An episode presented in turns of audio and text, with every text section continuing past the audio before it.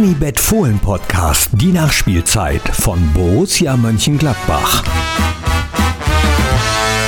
Einen wunderschönen guten Tag und ganz herzlich willkommen, meine sehr verehrten Damen und Herren, liebe Fans der einzig wahren Borussia. Hier ist der Unibet Fohlen Podcast, die Nachspielzeit nach unserem Heimspiel gegen, ich habe es schon wieder vergessen, gegen wen es war, gegen Bayer Leverkusen natürlich.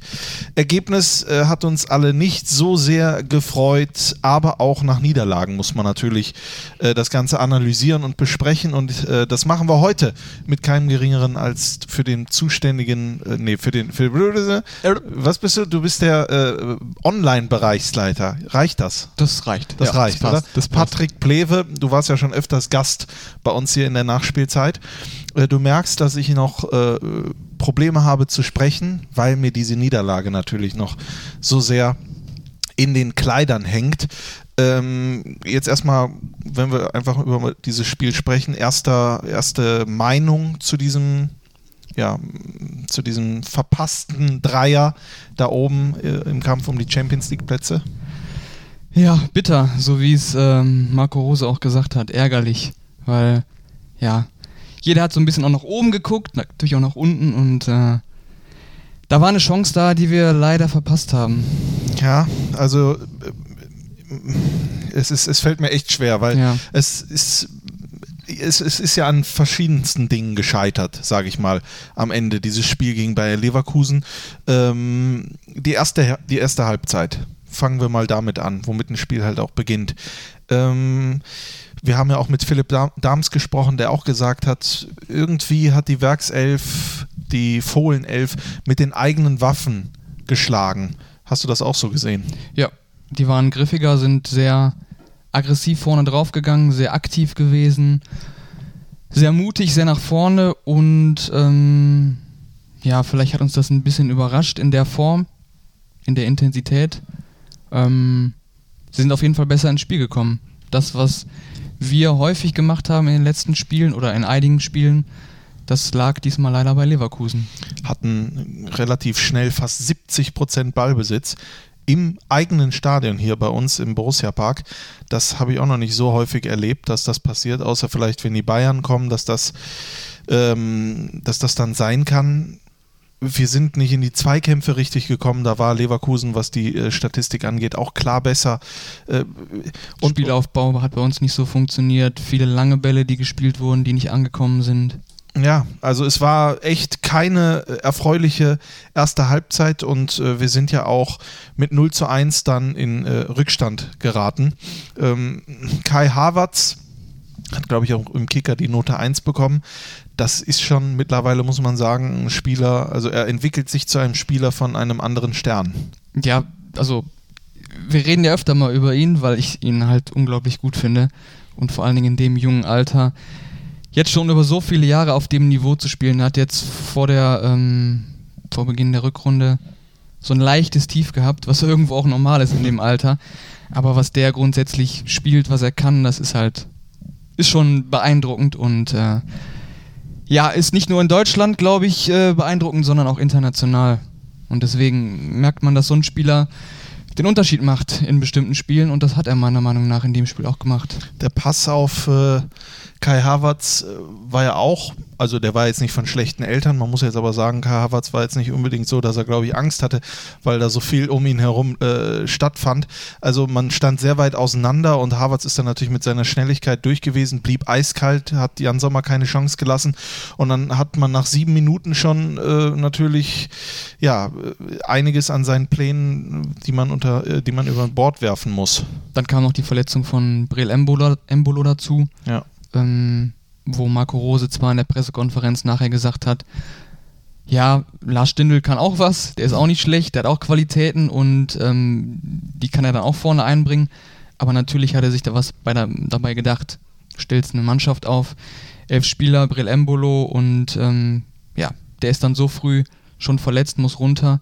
Das kommt dann auch nochmal dazu und das war dann nochmal so ein, ja, so ein kleines Paketchen obendrauf. Es man muss ja sagen, das Einzige, was dann wirklich noch positiv war aus der ersten Hälfte, dass wir nur mit 0 zu 1 in die Kabine gegangen sind und dann die Möglichkeit hatten, ein bisschen ja, uns mal wieder zu besinnen, einmal runterzukommen. Ich gehe mal davon aus, dass Marco Rose auch das ein oder andere äh, angesprochen hat. Ich weiß gar nicht, hat er direkt nach der Halbzeit auch taktisch umgestellt? Irgendwann wurde es ja ein 3-4-3-System. Ähm, also er hat in der Pressekonferenz gesagt, dass er die Außenverteidiger ein bisschen höher gestellt hat, wenn ich es richtig im Kopf habe, damit sie mehr Zugriff hatten, weil die waren ja Leiner und Benzebaini waren in der ersten Halbzeit auch im Vergleich zu den Spielen vorher relativ wirkungslos, was, was die Aktivität über Außen anging. Und ähm, ja, dafür hat er auf jeden Fall gesorgt. Und das hat ja dann auch relativ schnell gefruchtet. Also wir waren dann auf einmal deutlich besser im Spiel, viel mehr Schwung nach vorne und also das muss man sagen, die zweite Halbzeit, der Anfang vor allen Dingen, der war sensationell, also war was ganz anderes. Man hatte das Gefühl, äh, die haben sich besonnen, haben gesagt, so geht das nicht, äh, das machen wir jetzt anders. Wir haben hier äh, ein Heimspiel, in einer, ist ja so, ne, auch wenn die Zuschauer leider nicht dabei sein können. Ähm, und nach vier, nee, der 52. Minute, Markus Thüram, aber auch untypisch eigentlich, also es war ein langer Ball von Jan Sommer und dann ging das, glaube ich, eine Station auf Markus Thuram und der hat den Ball dann reingemacht. Also es wurde jetzt nicht so herausgespielt aus dem Mittelfeld mit vielen Ballkontakten. Das ne? stimmt, ja. Wahrscheinlich gibt es auch der Gegner nicht her oder hat es der Gegner nicht so hergegeben, wie wir es bei anderen Gegnern sonst machen. Also es war schon vieles anders, äh, als, als wir es sonst kennen. Aber trotzdem hatte ich dann nach dem Ausgleich von Markus Thuram, äh, hatte ich das Gefühl, das können wir hier drehen. Also wir können hier auf jeden Fall einen Punkt mitnehmen. Vielleicht können wir das Spiel sogar gewinnen. Es wurde ja auch besser. Also äh, wir haben Leverkusen immer besser in den Griff bekommen. Vielleicht auch oder vermutlich auch wegen der taktischen Umstellung, auch mit dem Selbstvertrauen, mit dem Tor. Ähm, aber Leverkusen war einfach sehr effizient zum ersten und hat ja dann auch einen Elfmeter bekommen, Patrick. Ja, dieser Elfmeter, da ist ja viel drüber gesprochen worden. Wie hast du es gesehen? Ja, wie habe ich es gesehen? Also, äh, wir haben das ja kommentiert in unserer Fohlen-Radio-Show und ähm, es gibt ja den Abschluss von Bellarabi. Bellarabi, genau. Bellarabi, es gibt den Abschluss und dann sehe ich halt, wie Nico Elvedi da reingrätscht. Ne? Dann wird natürlich direkt hier gezetert, gemeckert und so weiter und so fort. Der Schiedsrichter hat aber keinen Elfmeter gegeben. Ähm, und ich hätte jetzt auch nicht damit gerechnet. Dann wurde er vom Videoassistenten angefunkt. Er hat den Elfmeter nicht gegeben? Er hat ja nicht auf Elfmeter gezeigt, oder? Äh, hat er dann direkt auf Elfmeter gezeigt? Erwischst du mich gerade. Meinem Verständnis nach, also man muss ja dazu sagen, wir waren ja auch, ich war nicht im Stadion und wir ja. mussten unseren Social Media Dienst anders machen als sonst. Ja. Und ähm, oder hat er das, auf Elfmeter gezeigt, ich hab, Storks? Ich habe die Szene nur gehört, ja. weil ich gerade äh, was am Schreiben war und ich konnte gerade nicht auf Sky Go switchen. Ja. Und habe relativ schnell gehört, er gibt Elfmeter. Ja, ich glaube, da habe ich mich vertan. Ich sehe das jetzt hier auch. Ich versuche das natürlich alles hier freihändig zu machen, aber hier steht es auch, also er hat dann auf Elfmeter entschieden und der Videoassistent hat dann gesagt, schau es dir nochmal an. Weil ich ne? glaube, das, wir reden da jetzt gleich drüber, ich glaube, ja. das nämlich war der entscheidende Punkt. So. Dass er nämlich die Entscheidung getroffen hat in der Situation, es ist Elfmeter und ähm, sich dann die Szene nochmal angeguckt hat. Die Kollegen aus Köln haben sich nochmal angeguckt. Er hat sich auf dem Rückweg vom Angucken auch nochmal überlegt, ob das jetzt Elfmeter ist. Und ich glaube, er hat den Elfmeter am Ende gegeben, weil er vorher die Entscheidung getroffen hat. Weil es keine klare Fehlentscheidung ist. So ist ja die Definition. Das heißt, es muss eine klare Fehlentscheidung sein, bevor du äh, die Situation so oder so bewertest. Er hat gepfiffen in der Situation, hat sich die Szene angeguckt, die war strittig. Mhm. Es war aber jetzt nicht klar falsch. Ja, der Kicker schreibt von einem absolut regelkonformen Elfmeter für Leverkusen, weil der Ball noch im Spiel war, als Elvedi Bellarabi nach dessen Torabschluss fault. Bedeutet für mich, wäre der Ball über der Torauslinie gewesen, weil der Bellarabi schließt ja ab. Und ja. als der Ball dann Richtung Tor rollt von Jan Sommer, kommt die Grätsche bedeutet das dann, der Ball war im Spiel im Sinne von, er war ja noch nicht im Aus, weil er, da war ja niemand mehr, der da irgendwie hätte eingreifen können. Also da stand ja niemand mehr, der den vielleicht noch reinhaut oder sonst irgendwas.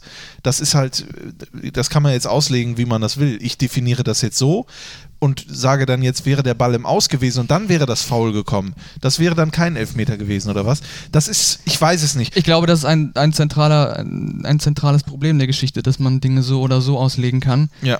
Ähm, Für mich ist, wenn du dann da faulst, dann gibst du Elfmeter. So, Ja.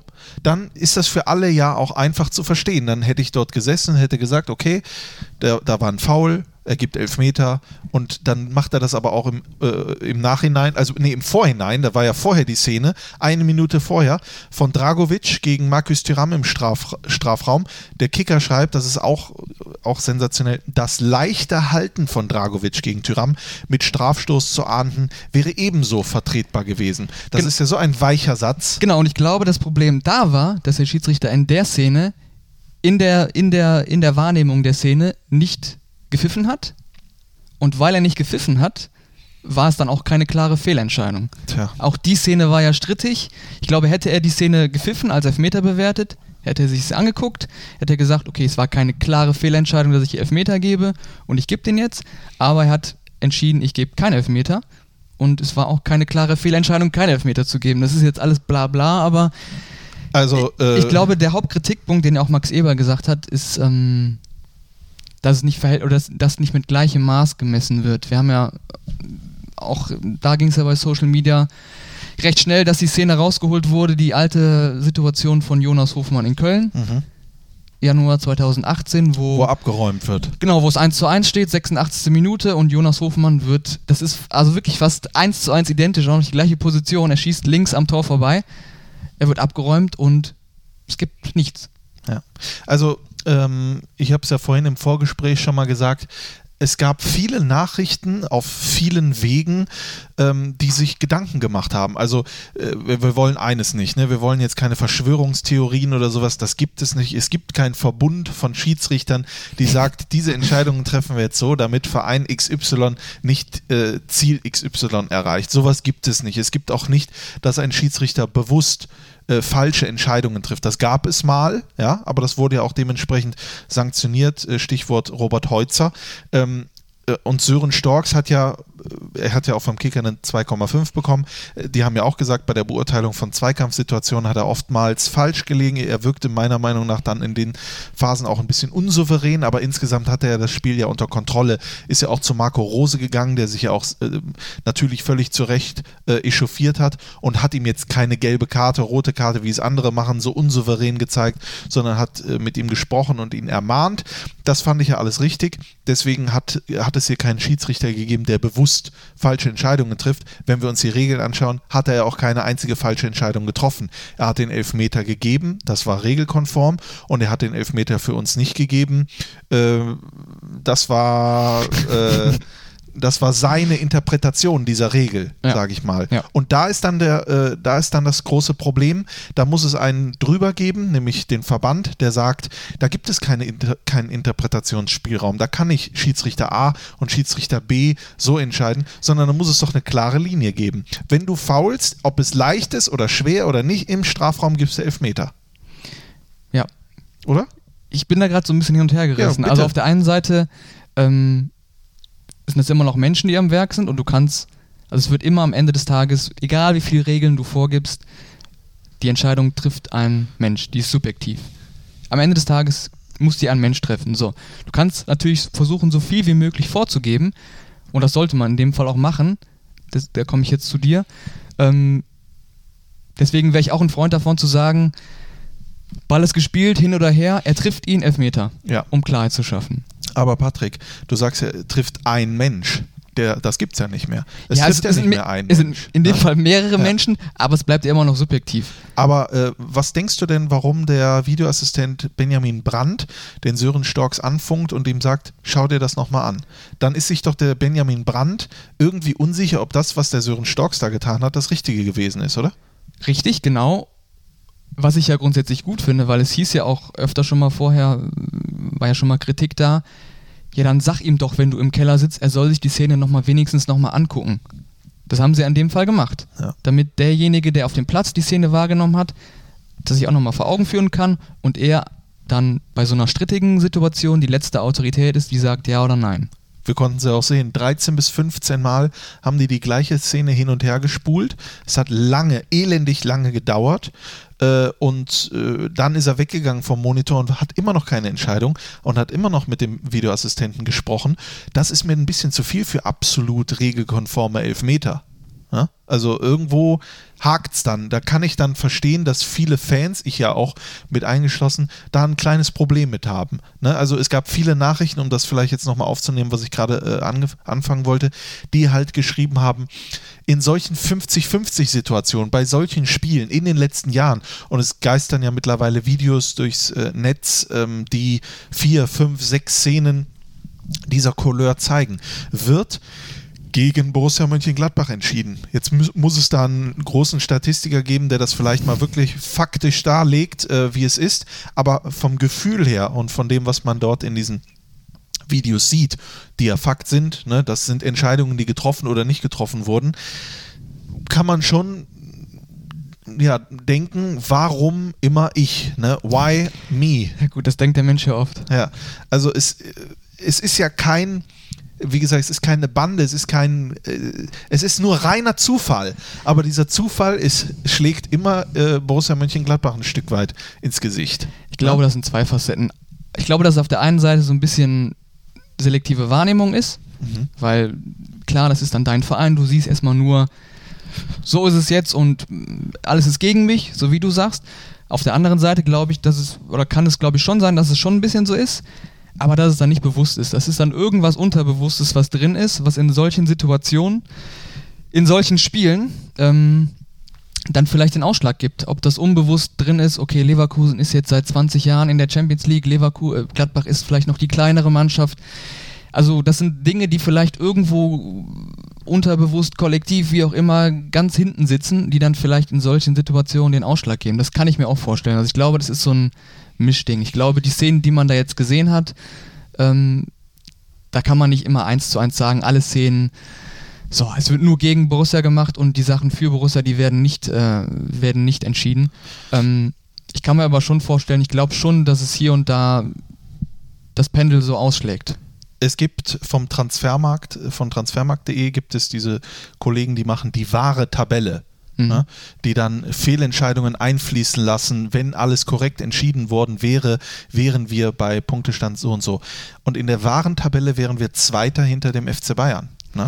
Wir hätten vier Punkte mehr, also wir hätten jetzt Stand jetzt 56 Punkte, zum Beispiel Dortmund hätte fünf Punkte weniger, Leverkusen hätte fünf Punkte weniger. Das ist schon etwas, äh, das meiner Meinung nach nicht sein darf. Ja, bin ich bei dir, wobei ich bei dieser Warentabelle auch so ein bisschen abschwächen will. Ähm, in so einer Warentabelle sollten auch Großchancen aufgeführt werden, die man nutzt oder nicht nutzt. auch große Großchancen, ähm, wo man Möglichkeiten hat, Spiele vorzeitig zu entscheiden. Also das fließt da meiner Meinung nach auch so ein bisschen rein. Man sollte nicht immer alles auf die anderen schieben. Man sollte auch schon gucken, wo man selber Schuld hat. Aber in dieser Situation kann ich es halt komplett nachvollziehen, weil es nicht nicht klar ist, es ist strittig und du hast vorher noch eine Szene, ein paar Minuten vorher, wo das Pendel anders umschlägt und ähm, ja, da hat das halt einen ordentlichen Fadenbeigeschmack. Ja, wir können ja hier auch, das ist, aber das ist ja auch der Sinn der Sache eines Podcasts, diskutieren. Am Ende können wir es ja nicht ändern. Ne? Man kann nur hoffen, dass solche Dinge vielleicht in Zukunft nicht mehr so häufig passieren oder dass man solche Spiele diese wichtigen Spiele und da kommt die nächste These reingebracht von äh, aus, aus dem Netz von vielen Fans bei Borussia Mönchengladbach, Facebook, Twitter etc. Es wird ja oft gesagt, wir würden nur drumherum sprechen oder sowas, machen wir ja gar nicht, sondern es geht ja auch darum, was sagen die Leute zu Hause und wir versuchen das mal zu diskutieren. Borussia Mönchengladbach, das habe ich irgendwo als Zitat gelesen, traditionell eine Mannschaft, die solche Spiele vergeigt, steht da. Ne? Äh, das finde ich ein bisschen hochgegriffen, aber äh, wie, wie stehst du denn dazu? Also traditionell finde ich Käse. Da braucht man nur einige Spieltage zurückgehen. Bayern München. 93. Minute, wir machen das 2 zu 1. Hätten wir es nicht gemacht, dann hätte jeder, jeder gesagt, ja, es ist wieder typisch Gladbach und die haben wieder die Chance und nutzen die nicht. Also die Spiele gibt es auch. Auch da ist man, glaube ich, wieder so ein bisschen bei der selektiven Wahrnehmung. Man nimmt dann das wahr, was man wahrnehmen will. Aber Fakt ist, dass wir oft oder häufig bei Spielen gegen Mannschaften, die vor uns stehen, wo wir Chancen haben, ranzukommen, sie zu überholen, wo wir auch gute Spiele machen, wo wir es am Ende aus irgendeinem Grund nicht hinkriegen, das zu schaffen.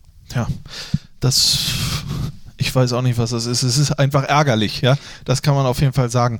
Äh, ich glaube aber, dass es ein Prozess auch ist. Also mein Gefühl ist, dass es vor, dass wir vor ein paar Jahren da noch weiter von entfernt waren und dass wir jetzt unter Marco Rose da näher dran sind. Und ich glaube, denen wurmt das auch extrem, solche Spiele zu haben wie gegen Dortmund, wie gegen Leipzig, wo du gut spielst und unentschieden spielst. Ähm, richtig? Wenn ich mich. Ja. Oder? Bin Hier ich jetzt zu Hause oder was? Ich, Moment. Da fragst du hier den richtigen. Ja. Ich, ich, bin froh, dass ich weiß, wie ich heiße. Ne? Da war mal bestimmt ein Spiel gegen Leipzig dabei, wo wir gut gespielt haben und nicht da, gewonnen definitiv. haben. Definitiv. Ja. Dortmund ich kann ist jetzt, zweimal Dortmund nennen. Genau, Dortmund Saison. ist das beste Beispiel. Ähm, gefühlt sind wir da schon näher rangekommen und ich glaube, das ist einfach ein Prozess, weil sich da vieles im Bewusstsein und in der Mentalität, äh, in der Einstellung ändern muss und es braucht Zeit und wenn man Marco Rose bei den PKs vor dem Spiel und nach dem Spiel hört, dann nervt den das extrem, dass wir das immer noch nicht hinkriegen, so konstant diese Spiele ähm, gut zu bestreiten und erfolgreich zu bestreiten. Und ich glaube, dass wir da, dass wir da noch hinkommen. Das glaube ich auch, das hoffe ich äh, und glaube es. Ähm, mir gefällt auch einiges nicht, äh, diese, diese direkte Negativität. Ja? Wir kamen aus einer hervorragenden äh, Ausgangslage. Wir, wir, wir spielen eine erfolgreiche Saison. Wir sind jetzt halt nach dieser Niederlage raus aus den Champions League-Rängen vorerst. Ja? Hinten sind die Schweine fett, hat äh, Frank Buschmann immer gesagt. Äh, am Ende kackt die Ente. Äh, es ist ja noch nicht vorbei. Ja? Es sind ja noch sieben Spieltage zu spielen, wenn ich mich richtig entsinne. Ähm, und es ist jetzt 28. Ja. Es sind jetzt äh, ein Punkt Rückstand auf, auf äh, Leverkusen, zwei Punkte auf Leipzig und auf Dortmund sind es fünf. Auf Platz zwei, gut, die Bayern sind jetzt weg mit neun Punkten. den Traum von der Meisterschaft. Ich glaube, den können wir erstmal an den Nagel hängen. Aber es sind eben auch 13 Punkte auf Wolfsburg auf sechs und 15 auf den siebten auf Freiburg, der ja theoretisch auch noch dazu äh, äh reichen würde, um nach Europa zu kommen. Dennoch äh, ähm, wenn am, äh, wenn am langen Ende, ja, nach der Häufigkeit, ich glaube, wir sind jetzt erst das zweite Mal überhaupt raus aus diesen Rängen. Äh, da kann ich natürlich die Enttäuschung verstehen, aber es ist ja nichts passiert. Es ist ja nichts vorbei. Genau. Ganz oft haben auch äh, Mannschaften äh, äh solche vorentscheidenden Spiele gewonnen, die am Ende aber dann trotzdem äh, äh, verloren haben. Also Leverkusen hat auch schon zweimal kurz vor Schluss, nachdem sie vorher drei, viermal gewonnen haben, die Meisterschaft verspielt. Es ist ja nichts vorbei. Wir können ja immer noch in die Champions League kommen. Aber ich will wirklich die, die, das Bewusstsein dafür schaffen, dass wir nicht am Ende der Saison in die Europa League einziehen und das soll eine Enttäuschung gewesen sein. Ja. Ne? Also das möcht, so ein Verein möchte ich nicht werden. Am Ende, das ist auch wieder eine Fußballerfloskel, aber am Ende geht eine Saison halt 34 Spieltage und es nützt nichts, wenn du nach 17 Spieltagen sagst, ja, wir sind Erster oder Zweiter, jetzt müssen wir in die Champions League oder nach 24 Spieltagen. Das gibt dir keine Berechtigung, weil eine Saison 34 Spieltage geht und du musst alle Spiele spielen. Also es gibt nichts Ehrlicheres als eine Bundesliga-Saison. Da weißt du am Ende, wo du stehst, dass das auch verdient gewesen ist. Ja. Ne? Und umgekehrt, das, was Mannschaft und Trainer ja auch immer wieder betonen, es nützt nichts, sich jetzt über sieben Spiele Gedanken zu machen, sondern es gibt immer nur, ja, auch wieder eine schöne Floskel, es gibt immer nur das eine, das nächste Spiel. Und da musst du dann die Punkte holen. Dann kannst du wieder gucken. Von mir aus gucke ich auf die Tabelle, aber auch da hat die Aussagekraft der Tabelle ja, ist die gering. Ja, und äh, wir sitzen hier, stand jetzt Montag 11.43 Uhr in der Loge mit Blick rein in den Borussia Park. Morgen Abend geht's zum SV Werder Bremen, die mit dem Rücken zur Wand gestanden haben, dann dieses Spiel in Freiburg gewonnen haben. Äh, ich meine, das Gezetere war ja schon groß rund um Kofeld und Co. Ah, hier wird gebohrt. Ich dachte gerade, was ist das denn? Über uns wird gebohrt. Ähm, jetzt hat, hat mich das rausgebracht. Als, als alter Zirkus, äh, als ja. altes Zirkuspferd äh, brauchst ich, nur einen Bohrer. brauchst nur einen Bohrer und schon bin ich raus aus der Nummer. Äh, nee, also die standen mit dem Rücken zur Wand, haben das 1 zu 0 äh, gewonnen. Und dann kommen wir natürlich als Fußballphilosophiker und sagen, Gott sei Dank haben sie dieses Spiel gewonnen, ne? Äh, dann ist der Druck oder wie auch immer vielleicht gegen uns nicht so groß oder wie können wir das ein, äh, ja, einordnen? Sonst wäre es halt wieder, sonst wären die gleichen Leute, die gesagt haben, ja, das ist typ, traditionell verliert Borussia, die hätten dann auch wieder gesagt, wenn Bremen jetzt alles verliert oder alles verloren hätte bis zu unserem Spiel, ja, dann sind wir wieder die Mannschaft, die die aufbauen und so weiter. Das können wir jetzt zum Glück nicht mehr sein, also das können wir schon mal abhaken, weil das war jetzt im letzten Spieltag und ist, glaube ich, ganz gut, ähm, sowohl für die Fans, aber vor allen Dingen, glaube ich, für die Spieler, dass sie wissen, ja, nee, Bremen kann auch Spiele gewinnen und wir müssen da mit voller Spannung reingehen. Ja, das, das machen Aber das wir, machen sie auch so. Das machen wir sowieso. Ähm, äh, die äh, Situation mit Brell Embolo können wir Stand jetzt noch nicht aufklären. Also äh, im Laufe des Tages wird erst äh, rauszufinden sein, ob Embolo es schafft oder nicht. Das, das war vor Redaktionsschluss, sage ich mal. Aber ähm, sagen wir mal, wenn Embolo leider nicht spielen kann, gibt es ja durchaus im Kader noch einige, die diese Position einnehmen können. Du hast ja, hast ja auch gesprochen, Lars Stindl wurde ja eingewechselt. Marco Rose übrigens hat nicht alle fünf Wechsel äh, verwendet, sondern nur, nur in An- und Abführung drei. Also es ist ja äh, die Möglichkeit für den Nächsten, sich da irgendwie äh, in den Vordergrund zu spielen. Ähm, ich glaube mal, was einfach nur mein Gefühl ist, dass sich an der Startelf, je nachdem, was mit Embolo ist, nicht viel ändern wird. Ich glaube, meinst du nicht? Trotz der englischen Woche, trotz der Belastung, die ansteht und auch trotz der Ankündigung, die Marco Rose vor dem äh, Spiel jetzt gesagt hat, dass er gesagt hat, ähm, wir werden auf jeden Fall ja, gut. rotieren. Der kann ja erzählen, was er will. Ne? So ein Trainer ist ja auch ist äh, ein Stück weit Psychologe und auch äh, Schattenspieler deiner Öffentlichkeit. Ich glaube auch, dass das Gründe wären, das alles zu tun. Und unser Kader, Patrick Herrmann etc., äh, ist auch darauf ausgelegt. Aber ich kann mir vorstellen, dass man sich vielleicht am Ende denkt, weißt du was, die Jungs, die lasse ich jetzt nochmal ran. Ne? Gegen Leverkusen, da haben die vielleicht nicht alle ihr bestes Gesicht gezeigt. Ich möchte die jetzt nicht äh, auf die Bank setzen, um irgendwie denen das Gefühl zu geben, ihr seid es schuld oder sowas. Ne? Hm. Das heißt jetzt nicht, wenn wir uns morgen Abend die Aufstellung angucken, dass das der Grund gewesen ist. Ich bin ja auch nur einer, der spekuliert und mit seinen Gefühlen hier haushaltet. Ne? Also ich kann mir vorstellen, dass es schon zwei, drei Wechsel gibt. Ähm, Wahrscheinlich Flacco? vielleicht- Genau, Flacco kann ich mir gut vorstellen, auch gegen die, also täte, glaube ich, der Abwehr von Bremen aus unserer Sicht ganz gut, den natürlich nicht so gut, weil so einen kleinen, schnellen Wirbelwind Ja. kann ich mir da gut vorstellen. Ich glaube, ich glaube einfach aus Belastungssteuerungsgründen, Ja. ähm, dass das Sinn macht, an zwei, drei Positionen zu drehen. ja, ich, dass da nicht das Risiko eingegangen werden soll. Klar wollen wir jetzt den Leuten die Chancen geben und so weiter, aber dass das Risiko hier und da vielleicht einfach zu groß ist, dass sie sagen, so, die zwei, drei Wechsel machen wir jetzt, bevor wir jetzt hier noch einen oder zwei Verletzte mehr riskieren. Ja, ja, könnt, könnte sein. Ich bleibe trotzdem bei meiner These, weil wir ja danach erst am Sonntag spielen und man könnte ja auch erst am Sonntag zum Beispiel äh, zu Hause gegen Union Berlin auch äh, wegen frische Gründen zwei, drei Wechsel äh, vollziehen. Aber das werden wir morgen Abend uns Also angucken. du sagst ne? maximal einen Wechsel. Also ich, ich sage, dass wenn, dann wird er äh, für Embolo, wenn er nicht spielen kann, jemand neu in die Startelf stellen, natürlich, weil er es muss. Ähm, und ich kann mir sogar vorstellen, ich sag's auch, ich kann mir vorstellen, dass derjenige Lazzi Benesch ist auf dieser Position. Also er wird sie dann so als Zehnerposition, als Achterposition interpretieren. Ein bisschen nicht so offensiv wie Embolo, ja, schon mit Defensivaufgaben, aber ich könnte mir vorstellen, dass das passieren könnte. Du nicht? Ich kann mir vieles vorstellen, ich weiß es nicht. Ja, vielleicht lehne ich mich zu weit aus dem Fenster, aber wenn das passieren sollte, dann sprechen wir uns aber nochmal wieder. ne?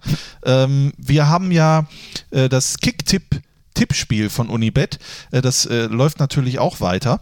Und äh, in der letzten Ausgabe haben wir darauf nicht hingewiesen, aber unser Kollege macht das ja immer, der diejenigen Gewinner und Gewinnerinnen anschreibt. Letzte Woche war das Lele. Lele. Ich kenne Nele, aber ich kenne keine Lele. Und in dieser Woche mit 26 Punkten gewonnen hat Simme.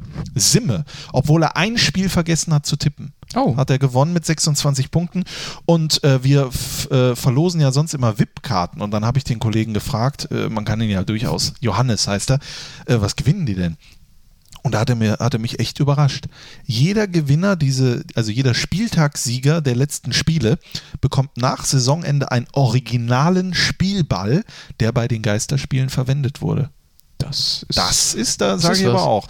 Also, äh, desinfiziert. Desinfi habe ich gesagt. Und er hat gesagt, von Christian Straßburger persönlich desinfiziert. Daran glaube ich noch nicht, aber er ist frisch desinfiziert und wurde in einem Bundesligaspiel eingesetzt. Also ein Matchball sozusagen, ja, den man da verwandeln kann. Äh, das ist meiner Meinung nach ein riesengroßer Preis, den hätte ich auch gerne. Und äh, man kann ja immer noch mitmachen. Ihr könnt bei Kicktipp euch beim Unibet Tippspiel anmelden. Ich glaube, es ist mittlerweile das größte Fußball-Tippspiel, äh, was Mitglieder betrifft, äh, Des Universums. des Universums. Ähm, macht da noch mit und dann könnt ihr auch Spieltagssieger werden und so einen Ball gewinnen. Also wenn das nichts ist, dann, dann weiß ich es nicht. Ich hoffe ja auch den Ball von Alassane Player morgen, wenn er wieder einen Hattrick schnürt gegen Werder Oh ja, Bremen. das wär schön. Ja, das wäre wunderschön. Ähm, Vielleicht ich, macht Lars Stindl auch nochmal so ein schickes Tor wie damals. ja, das, Erinnerst du dich? ich erinnere mich. Ja, ich war Das mit dabei. Ich erinnere mich. Äh, damals, da Damals. waren noch Zuschauer im Stadion. Ja. Ne? Da war noch alles anders. Ja. Ich glaube, Patrick, wir sind am, am Ende angekommen. Ist ja auch schon eine halbe Stunde, ne? oder? Hast du noch was zu sagen? Haben wir irgendwas vergessen? Ja, noch morgen einschalten. Fohlenradio, die Bitburger Bitburger. Fohlenradio, die Show und das Radio natürlich. Das Radio natürlich, das äh, auf Facebook, auf YouTube und natürlich im Fohlenradio. Und dann, wenn alles äh, klappt, ist am Mittwoch der Knippi auch wieder da, hier in der Nachspielzeit. Ja. Ne? Der hat, äh, der hat sich, äh, also wir verstehen uns nicht mehr so gut. Tisch. Ja? Und äh, also das hat was von Tic-Tac-Toe mit Knippi und mir. Mehr dazu dann aber am Mittwoch und hoffentlich dann mit drei Punkten im Gepäck. Patrick, ich danke dir, dass du dir die Zeit genommen hast. Sehr gerne. Euch zu Hause danke ich für eure Aufmerksamkeit. Sollte ich heute irgendwie ein Stück weit verwirrt gewirkt haben, so nach 30 Minuten mache ich ja auch gerne mal einen Strich drunter. Ich habe vielleicht heute nicht meine beste Leistung gezeigt, die ich jemals hatte im Podcast. Seht es mir nach. Das waren die Bohrer. Das waren die Bohrer, die mich hier irritiert haben. Und außerdem auch nach etwas mehr als drei Jahren, äh, in dem ich jedes Gladbach-Spiel verfolge, ja, hängt mir so eine Ni- Niederlage natürlich auch noch in den Kleidern. Ne? Ich bin auch nur aus Mensch, das kann man sagen. In diesem Sinne haben wir alles besprochen. Euch noch einen schönen Tag oder äh, Nacht oder wann auch immer ihr uns hört. Und dann bis zum nächsten Mal. Habe die Ehre. Bis dann. Ciao.